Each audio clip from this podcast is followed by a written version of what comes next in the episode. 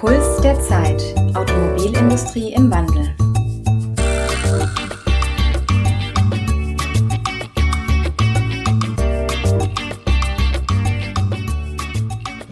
Hallo und herzlich willkommen zum ersten Interview in unserer neuen Reihe Am Puls der Zeit Automobilindustrie im Wandel. Ich bin Christina Strücker, Senior Consultant bei Consilion und spreche heute mit Dirk Dempewolf, unserem Head of Automotive. Herzlich willkommen, Dirk. Hallo, Christina. Dirk, du bist seit fast 14 Jahren bei Consilion tätig, seit 2016 Teil der Geschäftsleitung und verantwortest hier den Automotive-Bereich. Rückblickend auf die letzten Jahre, inwiefern hat sich denn aus deiner Sicht der strategische Fokus von Beratern in der Automobilindustrie gewandelt? massiv hat er sich gewandelt, weg von der klassischen reinen ähm, Prozessberatung für ähm, manuelle Prozesse in Richtung Digitalisierung, digitale Prozesse und vor allen Dingen ganz besonders in ähm, die Richtung Schaffung neuer digitaler Geschäftsmodelle in der Automobilbranche, die vorher undenkbar waren. Weg von ähm, Automobilkonzern verkauft keine Autos an Endkunden, sondern nur an Importeure und Importeure an Händler hin zu äh, ähm, die Automobilkonzerne verkaufen Autos und Produkte direkt an Kunden und ähm, das Produktportfolio geht weg von einem Fahrzeug hin zu digitalen Produkten und digitalen Erlebniswelten, die dort ähm, mit angeboten werden müssen und über die man halt wettbewerbsdifferenzierend in Zukunft sein wird. Und äh, wo siehst du denn jetzt aktuell die größten Herausforderungen der Automobilhersteller in dem sich aktuell wandelnden Wettbewerb, auch jetzt sag ich mal in Corona-Zeiten, darin zu bestehen und sich diesen Herausforderungen auch zu stellen?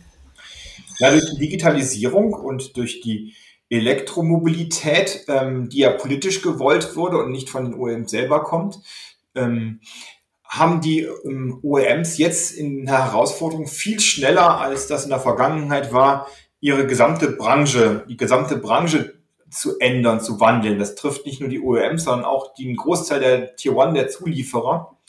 Ähm, und dort immer mehr stärker das Thema Software und Vereinfachung der Komponenten. Ähm, und da haben die ähm, OEMs in den letzten Jahren versucht, ein, ja, durch kontinuierliche Verbesserungsprozesse mehr Software in die bestehenden Auto- und Architekturen einzubesetzen und kommen jetzt an ihre Grenzen, dass das nicht mehr geht. Ähm, es ging los mit ähm, von 12 Volt auf 24 und 48 Volt die Bordnetze zu verändern. Das ist noch im Vergleich zu dem, was jetzt heraussteht, ein ziemlich einfaches Thema. Und das hat ja schon quasi 10, 15 Jahre gedauert, bis das machbar war. Und jetzt geht's hin, dass man wegkommt von 60 Steuergeräten im Fahrzeug mit 60 verschiedenen Softwarekomponenten oder Softwareversionen hin zu einem zentralen Betriebssystem im Auto, was all das im Fahrzeug, was an elektrischen Teilen, an digitalen Teilen verbaut worden ist, steuert, ansteuert und auch dann über IoT ähm, ja, weltweit zu jedem Zeitpunkt, jedem Sekunde auf der Welt verfügbar macht. Und das ist eine Herausforderung, die sich so die, die klassischen OEMs vor, ähm, seh, äh, drin sehen und das bedeutet auch, dass die Komplexität sie gerade massiv überfordert im, im Change des Ganzen, weil die ja nicht auf der grünen Wiese aufsetzen können, sondern ähm, schon bestehende Werke, Strukturen und Fahrzeuge haben und das ins Feld raussetzen zu müssen. Also das ist im Endeffekt die größte Herausforderung im Moment und das ja, das, was das große Problem dabei ist, ist halt ein wirklich ein Betriebssystem dafür zu schaffen, dass das ähm, alles abbildet. Ja, also man sieht auch schon, dass Volkswagen, BMW und Daimler selbst erkannt haben, dass ihre Autos eher eine Art, sag ich mal, Smartphone auf Rädern sein werden. Du hast jetzt auch schon einiges davon angesprochen, was sich verändern wird oder auch muss in den Fahrzeugen. Jetzt kann man beobachten, wie du sagtest, dass ähm, die OEMs eigene Fahrzeugbetriebssysteme entwickeln wollen. Weshalb ist das aus deiner Sicht äh, für die Automobilhersteller aus deren Strategie nicht mehr wegzudenken? Weil sie sich gegenüber dem Wettbewerb, der entsteht, gegenüber der Tech-Konzerne den, aus den USA, Apple und Google, schon ähm, massiv unter Druck gesetzt fühlten. Da ging los mit Waymo, mit autonomen Fahrfunktionen, wo halt die Tech-Konzerne angefangen haben. Bis dahin gehend, dass es jetzt so einen Elektropionier wie Tesla gibt, der es doch geschafft hat, auch wenn man es ihm nicht zugetraut hat, Fahrzeuge zu bauen, die ein einheitliches Betriebssystem haben, die während der der, der Laufzeit, die beim Kunden ähm, Produkt Aktualisierung und Produktaufwertungen erleben, wo der Kunde einen Mehrwert hat, auch wenn das Fahrzeug gekauft war. Das waren undenkbare Themen vor, vor, früher von die OEMs. Bisher war es so, man hat ein Auto gekauft und das Einzige, was passiert ist, das Auto wurde weniger wert, es wurde gebraucht und es gab keine zusätzliche Funktion, es sei denn, ich habe dafür viel Geld in die Tasche gemacht und habe mir mal eine Anhängerkupplung dran, dran bauen lassen. Aber in Bezug auf neue Funktionalitäten innerhalb des der Elektronik, der digitalen Komponenten, da haben die OEMs überhaupt nie dran gedacht und es war nicht denkbar. Ähm, so, und das ist jetzt auf einmal denkbar und das, ähm, wie man sieht, ist das eine Erwartungshaltung der Kunden. Das bekommen sie auf ihren iPhones, auf ihren Tablets. Sie bekommen laufend neue Produkte, kostenfrei neue Updates.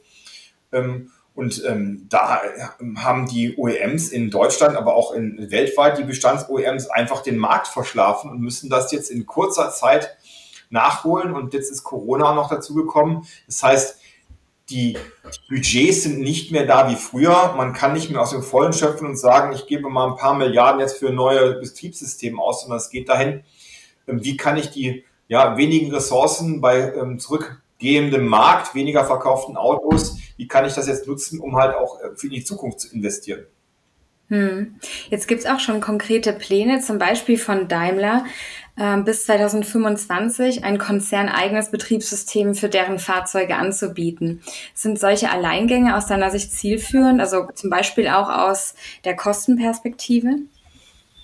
Äh, aus Kostenperspektive fraglich. Ähm, VW geht das Gleiche gerade an. Die haben ja jetzt eine Softwareorganisation ähm, gegründet, eine eigene GmbH und da aus allen möglichen Tochterfirmen ausgegründet, ähm, bringen da zigtausende von äh, Entwicklern in diese neue Firma rein, um genau das Gleiche zu machen wie Daimler, um auch den Markt zu besetzen. Ob das jetzt sinnig ist und ob man nicht besser eine Partnerschaft angeht, das ist wirklich die Frage, wo, man, wo ich glaube, dass eine Partnerschaft ähm, das doch vielfach erleichtert, ähm, in der Community zu entwickeln.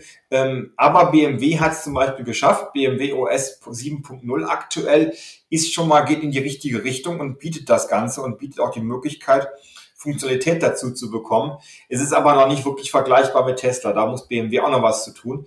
Ähm, und da ist halt das Thema, dass die einzelnen Wettbewerber, gerade die großen OEMs in Deutschland, ähm, ja, meinen, sie müssten es alleine machen, um halt dem, dem Wettbewerb der anderen ähm, in Deutschland OEMs bestehen zu können im Weltmarkt. Ich glaube aber eher gerade in der jetzigen Zeit auch mit Abwrackprämien wäre es viel ähm, sinniger, wenn man sich Gedanken macht, in Deutschland einen Joint Venture zu gründen und gemeinsam ähm, ein Betriebssystem, eine Plattform zu entwickeln, die äh, auch die Individualität der einzelnen OEMs erhält und der Tier One Zulieferer aber trotzdem eine Plattform ist, ähm, in der man es einfacher integriert und damit deutlich Geld spart und ähm, da halt auch nicht die Entwicklungen doppelt macht. Hm. Kannst du da vielleicht noch mal genauer drauf eingehen, wie du eben genau diese Initiativen, Stichwort Partnerschaften, zum Beispiel von dem Projekt Automotive Grade Linux oder auch von der Entwicklungspartnerschaft Autosar siehst? Die haben sich ja alle zum Ziel gesetzt, Hersteller, Zulieferer und Technologiefirmen zusammenzubringen, um gemeinsam zum Beispiel ein Fahrzeugbetriebssystem oder Assistenzsysteme zu entwickeln. Wie bewertest du denn diese Engagements an der Stelle? Ah, ich be bewerte die Engagements ja vielschichtig. Also das AGL Automotive Grade Linux ist eher eine Experimentierplattform, wo sich die OEMs und einige ähm, Zulieferer zusammengeschlossen haben, um in Richtung Infotainment zu gehen, ein bisschen in Richtung autonome Fahrfunktionen. Ähm, aber es ist nie das, nie dahin gegangen, dass man sagt, okay, man möchte ein wirkliches Betriebssystem, was Echtzeitkomponenten hat, also wo es wirklich darum geht, auch in Echtzeit Fahrdynamik-Themen zu besteuern, ähm, anzupassen und ähm, aufzunehmen und zu lösen. Ähm, Autosar ist ähm, genau die andere Seite. Dort haben sich im Endeffekt auch von den ganzen Zulieferern, ist das ein riesiges Konsortium, wo man sich Gedanken macht, ähm, Software zu schaffen, die auf unterschiedlichen Hardware-Komponenten lauffähig ist. Was aber dann auch wieder bedeutet, ich habe nicht ein einen Zentralrechner im Fahrzeug, sondern habe trotzdem wieder weiter ähm, 60 einzelne Komponenten im Fahrzeug, die ähm, Rechenaufgaben übernehmen und muss dann trotzdem wieder die 60 Komponenten mit Software bestücken und tue mich dann schwer, die einheitlich zu versorgen. Also beide sind Ansätze in die richtige Richtung, aber lösen das Problem nicht, dass ich im Endeffekt eine einheitliche gemeinschaftliche Plattform habe, in die alle integriert werden können. Es gab sogar ähm, schon mal Versuche aus dem Bereich Flugzeugbau, da entsprechend ähm, ein Betriebssystem zu, zu nehmen, was in, in, in Airbus jetzt genutzt wird. Ähm, und selbst da ist das Thema ähm, nie so weit gekommen, dass die OEMs auf den Zug draufgesprungen sind, weil sie gesagt haben, ja, wir machen es selber, wir sind ähm, Herr im Hause und wir haben dann selber einen Einfluss, wer unsere Kunden sind, weil ja auch das Thema ist, dass die Daten, die in den Autos der Zukunft erzeugt werden, das Kapital sind. Dementsprechend haben die auch kein Interesse, die großen OEMs auf dieser Welt mit Google oder Apple zusammen das Ganze zu machen, um den Daten dann den beiden Tech-Konzernen zur Verfügung zu stellen. Aber wenn man sich jetzt anguckt, wie Volvo das Ganze macht, ähm, und mit Polestar, das ist ja das, der Elektrofahrzeug aus dem Volvo-Bereich, ähm, die sind schon auf das Thema Android-Betriebs, Fahrzeugbetriebssystem gegangen und wollen jetzt auch Apple ähm, äh, integrieren, aber machen sich damit abhängig und können den Mehrwert aus den Daten, die ihr Fahrzeug schafft, halt dann nicht wirklich monetarisieren später. Das passiert dann halt in den Tech-Konzernen. Ähm, und aus diesem Spagat herauszukommen, ist meines Erachtens nach nur möglich, wenn man diese massiven Investitionen, die notwendig sind, mit zig Milliarden Euros, wenn man das zusammen macht in einem Joint Venture, in einem Konsortium auf Augenhöhe und das gegebenenfalls auch noch orchestriert durch, durch einen Verband oder ähm, ja durch eine ganz klare Regel eines Joint Ventures, wo, wo möglichst viele beteiligt sind, um da auch den Mehrwert zu schaffen. Und was würdest du zu möglichen Vorbehalten der einzelnen Automobilhersteller sagen, wenn sie jetzt Bedenken haben, was jetzt einen Zusammenschluss von naja, eigentlichen Wettbewerbern angeht? Du hattest ja gerade auch schon davon gesprochen, naja, wollen wir die Daten mit Google teilen? Nein, da stellen wir uns vielleicht jetzt erstmal anders auf. Wie gehst du mit solchen Vorbehalten um?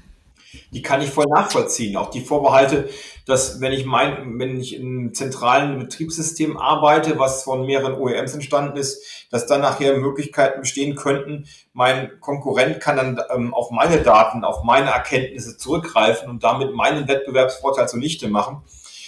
Ähm, das ist schon, schon gegeben und das ist auch valide. Ähm, nur in der aktuellen Situation, wo halt Corona nicht unbegrenztes Geld in den Automobilkonzernen ermöglicht, kann, kommt man gar nicht ähm, drum hin, sich Gedanken zu machen, ob nicht eine Gemeinschaftlichkeit mit dem Risiko, dass da halt Daten auch ähm, von anderen mitgenutzt werden, nicht trotzdem sinniger ist, als es alleine zu bauen. Jetzt hat man ja auch gesehen, dass eine umfassend geplante Kooperation zwischen Daimler und BMW zur Entwicklung von Assistenzsystemen gestoppt wurde. Gründe seien da unter anderem Budgetthemen und auch zu unterschiedliche Modellzyklen. Wenn man jetzt hier ansetzt, um auch einen möglichen Weg für Kooperation aufzuzeigen, was müsste denn aus seiner Sicht im nächsten Schritt getan werden? Wie könnte das weitere Vorgehen auch für die OEMs aussehen? Also das, eine unterschiedliche Ansicht von BMW und Daimler ist ja, ähm, BMW setzt auch auf wie ähnlich wie VW auf grüne Wiese. Wir entwickeln was komplett Neues und wollen das dann in neue Modelle der Zukunft integrieren. Während Daimler auf dem Thema wir ähm, optimieren und bauen, bringen die ähm, Lösungen sukzessive in die, in die, Modelle der nächsten ein, zwei Jahre direkt schon ähm, in, ins Fahrzeug rein. Und das widerspricht sich halt. Ja, ich kann halt nicht eine gesamt komplette neue Fahrzeugarchitektur auf digitaler Basis ähm, ähm, losgelöst ähm, entwickeln, wenn ich parallel gleichzeitig das Ziel habe, in meine in Modelle in den nächsten ein, zwei Jahren direkt schon ähm, Ergebnisse reinzubringen. Und ähm, da muss man einfach sagen, das, müssen für mich zwei komplett unterschiedliche paar Entwicklungsstränge. Es muss einen Entwicklungsstrang gegen wirklich auf grüner Wiese ein neues Konzept zu entwerfen für Fahrzeugbetriebssysteme und Fahrzeugarchitektur. Selbst VW hat ja damit ihr, ähm, ihrer Elektro-Plattform schon einen ersten Schritt gemacht, aber ich glaube, die ist noch nicht weit genug. Die müssen sie nochmal überdenken und werden noch eine neue ähm, geben. Aber genau auf so einer Art von neuen Plattformebene für Elektrofahrzeuge oder für Digitalisierung der Zukunft müsste man das machen und das auf grüner Wiese neu entwickeln. Mit dem Ziel, es direkt jetzt in Bestandsfahrzeugen äh, zu integrieren und zu bringen, wird man ähm, nicht weit kommen. Das ist im Endeffekt das Thema, was zwischen Daimler und BMW dazu geführt hat, dass das Ganze auseinandergegangen ist. Da muss man halt gegebenenfalls geführt, moderiert in das Thema gehen. Man sieht ja jetzt auch gerade, Daimler steht massiv unter Druck. Die Zahlen passen überhaupt nicht. Ähm, die Kunden nehmen es auch nicht ab. Das erfolgreichste SUV im Moment auf der Welt ist ähm, der Audi e-tron. Das heißt, da hat man ähm, auf einmal gesehen, okay, es gibt schon Konzepte, die funktionieren, aber die sind dann bei weitem noch nicht so, wie das halt bei Tesla jetzt der Fall ist, auf einer kompletten Elektroplattform mit digitalen Komponenten. Also die deutschen OEMs haben schon richtige Ansätze. Es wäre nur sinnig, das wirklich zusammenzufahren. Und wenn sie es alleine machen, ist halt die Gefahr, dass sie halt stellenweise zu spät kommen und andere schon den Markt so besetzt haben, dass ähm, es schwer wird, den Markt dann ähm, wieder zu, zu gewinnen. Ist hier gegebenenfalls auch ein Eingreifen der Politik notwendig oder wie würdest du die Rolle der Politik an der Stelle sehen? Ja, die Politik greift ja massiv ein, indem sie ähm, Geld rausschmeißt für ähm, Förderprämien für Elektrofahrzeuge. Die Frage ist, ähm, die Politik ist eigentlich viel mehr dafür da, anstatt einfach direkt Prämien zu machen, ähm, Infrastruktur bereitzustellen, ähm, Grundlagen zu schaffen, dass die Elektromobilität oder auch die Digitalisierung innerhalb der EU, weltweit auch vorangetrieben wird. Äh, einerseits kann man investieren, indem man Entwicklungspartnerschaften für solche Infrastrukturkomponenten, also Betriebssystemkomponenten der OEMs und Tier One fördert und nicht in direkte Investitionen in, in E-Mobilitätsprämien.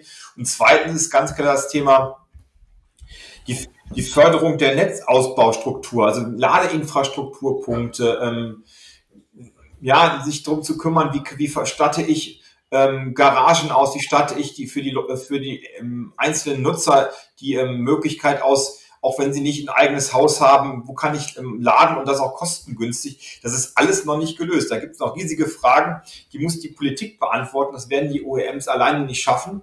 Und wenn die OEMs es alleine machen, dann erzeugt das eine Wild-West-Manier, wie wir sie jetzt schon im Bereich der Ladeinfrastruktur stellenweise haben, wo die Preise zu ähm, Strom unterwegs zu laden schon stellenweise zwischen 40 und 60, 70 Cent variieren.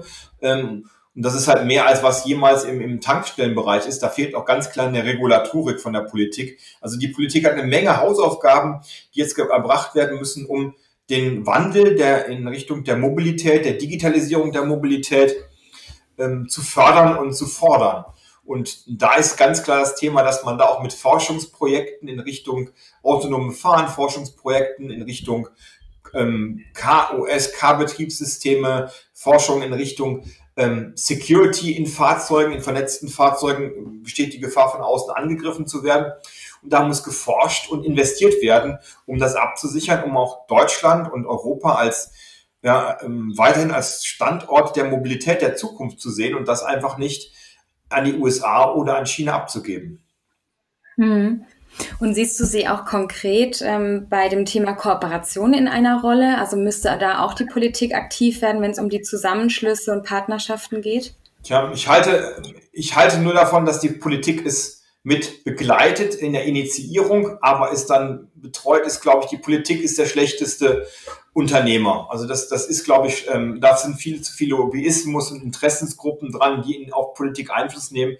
Die Politik kann dort kanalisieren, kann einmalige Initiative für ein Joint Venture geben, soll sich dann aber später raushalten und das der, dem Markt selber ein bisschen überlassen. Das, was die Politik machen muss, sie muss die Rahmenbedingungen setzen, die halt ähm, Forschung, ähm, Entwicklung und ähm, ja, Innovation fördern. Und das ist halt im Moment, da fehlt es noch massiv und ähm, da muss halt die Politik massiv noch ähm, ja, sich Gedanken drüber machen, wie man das am besten mit den OEMs und Tier One zusammen macht und nicht gegen sie.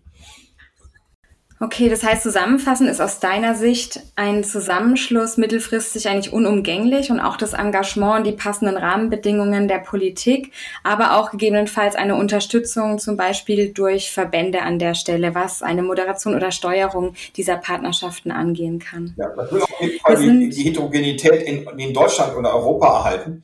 Wenn das nicht passiert, dann werden halt einige OEMs und Zulieferer auf Dauer wegbrechen. Es wird definitiv weniger geben, was dann auch zu, zu Lasten von Arbeitsplätzen und von Wirtschaftskraft bedeutet. Ähm, es würden halt einige wenige große überleben und nicht die Heterogenität, wie wir sie heute haben. Hm. Ja, wer von den drei großen OEMs in Deutschland dann überlebt, ich wage es nicht so, zu ähm, prognostizieren, aber einen wird es auf jeden Fall dann kosten. Ja. Ja, also es bleibt spannend. Wir verfolgen es, wie es weitergeht. Vielen Dank, Dirk, schon mal bis dahin. Zum Abschluss unseres heutigen Interviews haben wir noch eine kleine, lockere Fragerunde vorbereitet, damit unsere Zuhörer dich auch ein bisschen besser persönlich kennenlernen. Ich habe hierfür fünf kurze Fragen mitgebracht und stelle dir dazu jetzt gleich jeweils zwei Antwortmöglichkeiten, für die du dich dann entscheiden kannst. Bist du bereit für unsere Abschlussrunde? Ja, gerne. Sehr schön, dann los geht's. Dirk, wir möchten gerne von dir wissen, Malle oder Ischgl? Malle. Süß oder salzig? Sauer. Auch gut. Süß-sauer. Vespa oder Lamborghini? Aston Martin. Nicht schlecht, das kam wie aus der Pistole geschossen. Und Nachteule oder Frühaufsteher? Frühaufsteher. Und noch aus der kulinarischen Ecke Käsespätzle oder Schnitzel? Käsespätzle. Sehr gut. Jetzt wissen wir Bescheid, Dirk. Und äh, vielen Dank auch für deine Einschätzung. Und ich würde sagen, bis zum nächsten Mal in unserer Interviewreihe Am Puls der Zeit, Automobilindustrie im Wandel. Vielen Dank, Dirk Dempewolf. Gerne. Ja.